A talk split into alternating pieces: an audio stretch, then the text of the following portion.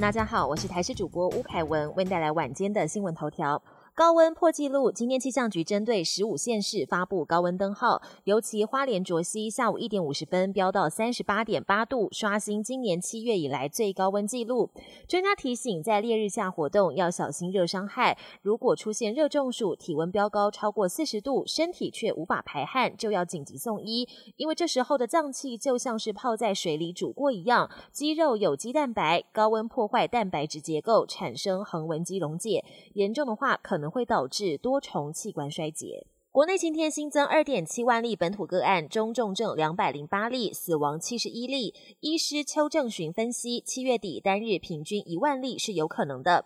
而本土疫情缓慢退烧中，有医师建议年底前还是要把口罩戴好，因为秋冬季节除了会有 BA. 点四、BA. 点五病毒窜起，也可能迎来流感好发期。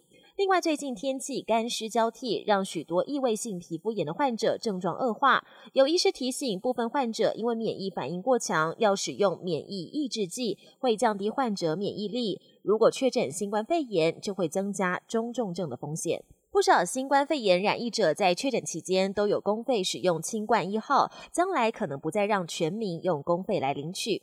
对此，卫福部中医药司司长也透露，新版适用对象调整已经开完专家会议，目前已经送指挥中心核定，并强调在七月十五号前都不会进行调整。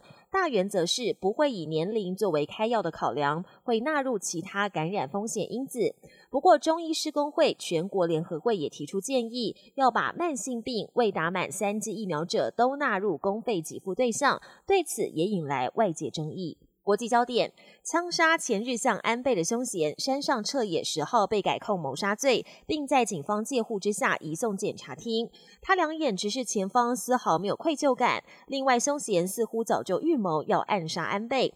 他跟着安倍的助选行程到处爬爬灶，在案发前一天还尾随安倍到冈山寻找机会犯案。不过现场必须要登记名字跟地址，还会检查随身的物品，警力高度戒备，无法犯案。结果奈良维安松散，让他得逞。前日向安倍晋三遭到枪击身亡后，他的涩谷住家前除了大批海内外媒体持续的守候，也能看到许多民众自发性前来，有人双手合十默祷，还有人跪地献花。而安倍位在山口老家的服务处，也有民众泣不成声，场面十分哀戚。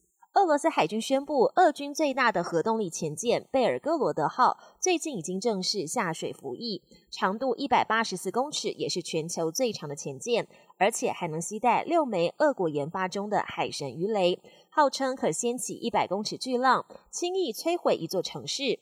由于威力强大又难以追踪，这款武器也被称作“末日鱼雷”。本节新闻由台视新闻制作，感谢您的收听。更多内容请锁定台视各节新闻与台视新闻 YouTube 频道。